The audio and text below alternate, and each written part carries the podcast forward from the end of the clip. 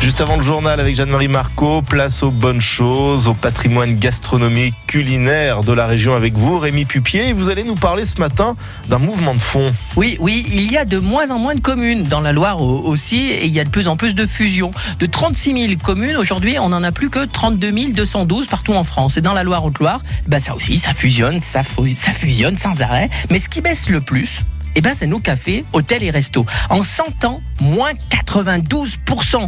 26 000 communes n'ont plus de café. Et le saviez-vous? 91,4% des communes sont en zone rurale avec moins de 3500 habitants. Alors voilà pour les chiffres, mais vous, vous en pensez quoi?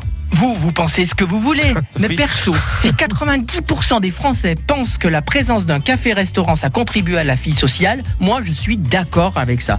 Et pourtant, tous ces bureaux de tabac, cafés, hôtels, restos, continuent de fermer. Je souhaite, franchement, que cette tendance s'inverse. Car c'est pratique le petit cani du coin, non seulement pour aller boire son petit kawa, mais en plus vous rencontrez vos voisins. Mais ce que je ne comprends pas, c'est que des gens achètent de plus en plus leur tabac à l'étranger. Mais il faut faire travailler nos commerçants, les journaux, la Française des Jeux, le PMU, les relais colis, les bureaux de poste, les vaporettes. Rien n'y fait. Ils prennent de plus en plus de compétences pour avoir de plus en plus de choix et pourtant, il y en a de moins en moins. Heureusement que certains maires de nos communes les accompagnent parce que eux aussi ces bureaux de tabac, ils font du social. Et eux aussi, ils changent la vie de certaines personnes. Alors, faisons travailler nos commerçants, même le petit bar du coin.